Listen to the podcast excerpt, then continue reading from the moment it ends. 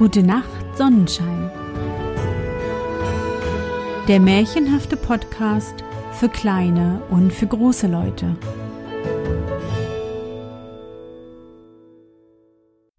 Hallo, mein Sonnenschein. Wie war dein Tag heute? Was hast du heute Schönes erlebt? Mein Name ist Anne und ich begrüße dich zur vierten Folge meines Märchenpodcasts. Lass uns in die wunderbare Welt der Märchen reisen und gemeinsam entdecken, was Helden und Prinzessinnen auf ihren Abenteuern erleben. Bist du bereit? Dann kuschel dich fest in deine Bettdecke, nimm dein Lieblingskuscheltier in den Arm und wenn du magst, schließe die Augen und folge mir ins Märchenland.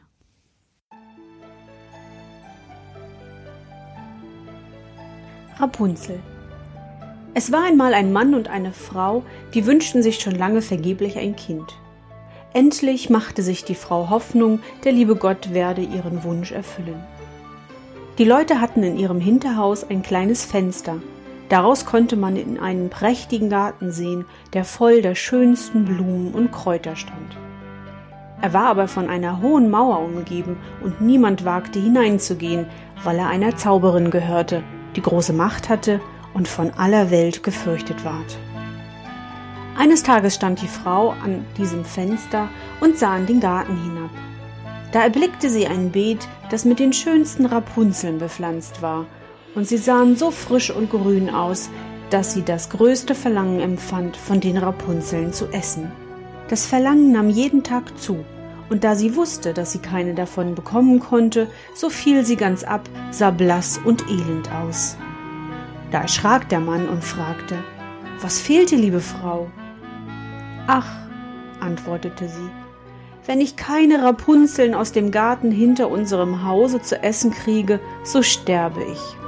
Der Mann, der sie lieb hatte, dachte, ehe du deine Frau sterben lässt, holst du ihr von den Rapunzeln, es mag kosten, was es will.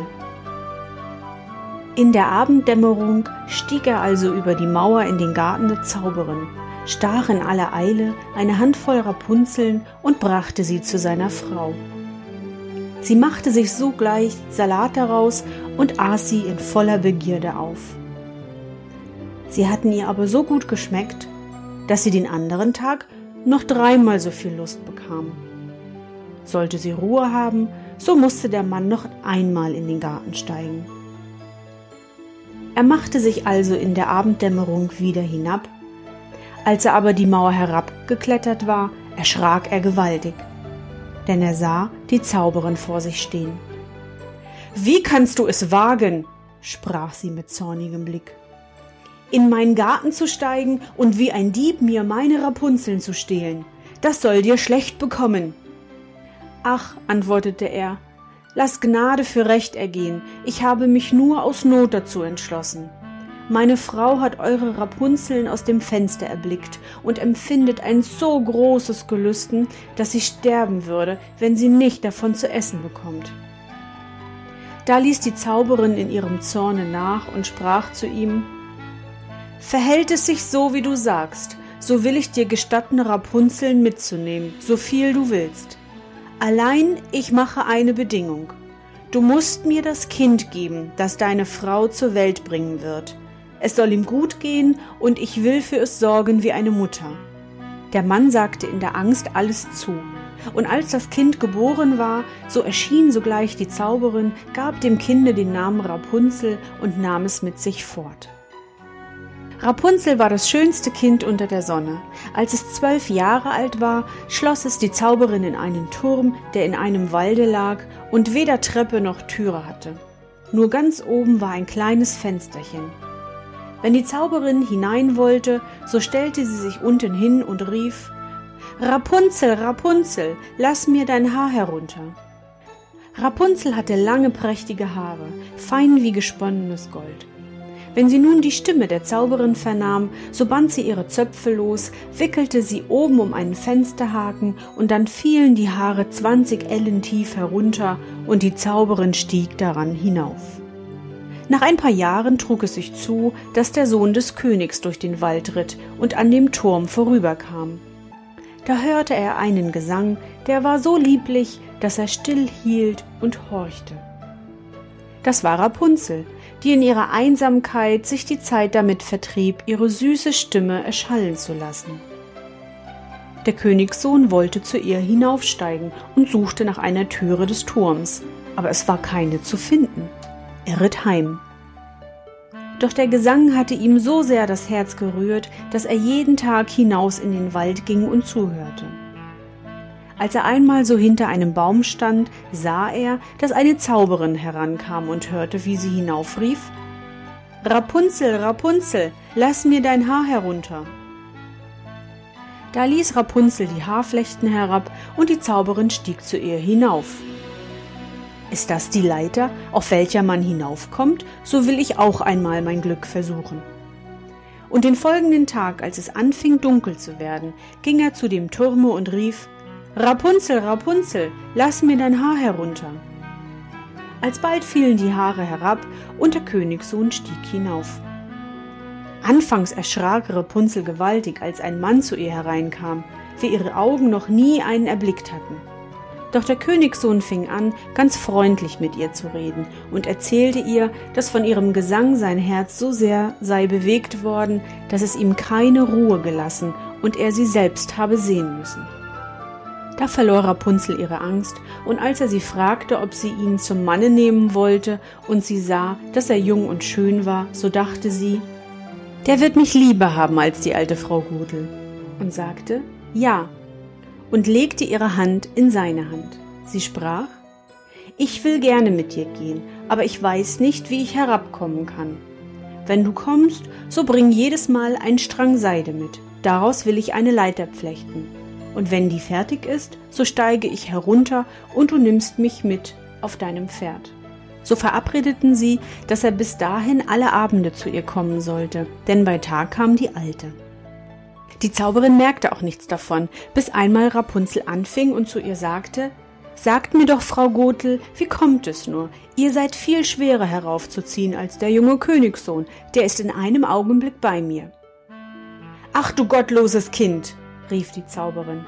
Was muss ich von dir hören? Ich dachte, ich hätte dich von aller Welt geschieden, und du hast mich doch betrogen.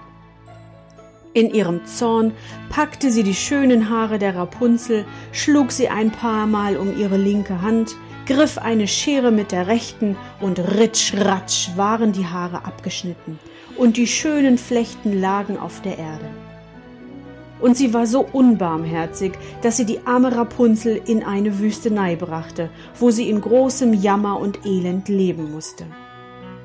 Denselben Tag aber, wo sie Rapunzel verstoßen hatte, machte abends die Zauberin die abgeschnittenen Flechten oben am Fensterhaken fest, und als der Königssohn kam und rief Rapunzel, Rapunzel, lass mir dein Haar herunter, so ließ sie die Haare hinab. Der Königssohn stieg hinauf, aber er fand oben nicht seine liebste Rapunzel, sondern die Zauberin, die ihn mit bösen und giftigen Blicken ansah. Aha, rief sie höhnisch, du willst die Frau Liebste holen, aber der schöne Vogel sitzt nicht mehr im Nest und singt nicht mehr. Die Katze hat ihn geholt und wird dir auch noch die Augen auskratzen. Für dich ist Rapunzel verloren, du wirst sie nie wieder erblicken. Der Königssohn geriet außer sich vor Schmerzen, und in der Verzweiflung sprang er den Turm hinab. Das Leben brachte er davon, aber die Dornen, in die er fiel, zerstachen ihm die Augen. Da irrte er blind im Walde umher, aß nichts als Wurzel und Beeren und tat nichts als jammern und weinen über den Verlust seiner liebsten Frau. So wanderte er einige Jahre im Elend umher und geriet endlich in die Wüstenei, wo Rapunzel mit den Zwillingen, die sie geboren hatte, einem Knaben und einem Mädchen kümmerlich lebte. Er vernahm eine Stimme, und sie deuchte ihm so bekannt. Da ging er darauf zu, und wie er herankam, erkannte ihn Rapunzel und fiel ihm um den Hals und weinte. Zwei von ihren Tränen aber benetzten seine Augen, da wurden sie wieder klar und er konnte damit sehen wie sonst. Er führte sie in sein Reich, wo er mit Freude empfangen ward, und sie lebten noch lange glücklich und vergnügt.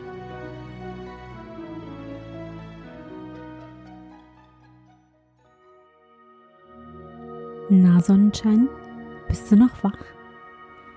Wie fandest du unsere gemeinsame Reise? Für mich war es wieder wunderbar und ich danke dir, dass du mich begleitet hast. Bevor du die Augen schließt und in dein Traumland reist, möchte ich mit dir nochmal an dein schönstes Erlebnis heute denken. Was war es? Vielleicht hast du heute das erste Mal alleine eingekauft oder allein dein Zimmer aufgeräumt. Versuch dich daran zu erinnern.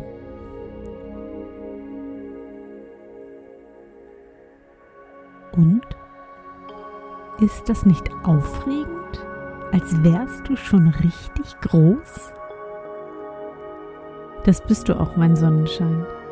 Mach morgen den nächsten Schritt. Und nun, gute Nacht, Sonnenschein. Schlaf gut und träum was Schönes. Wir hören uns bald wieder.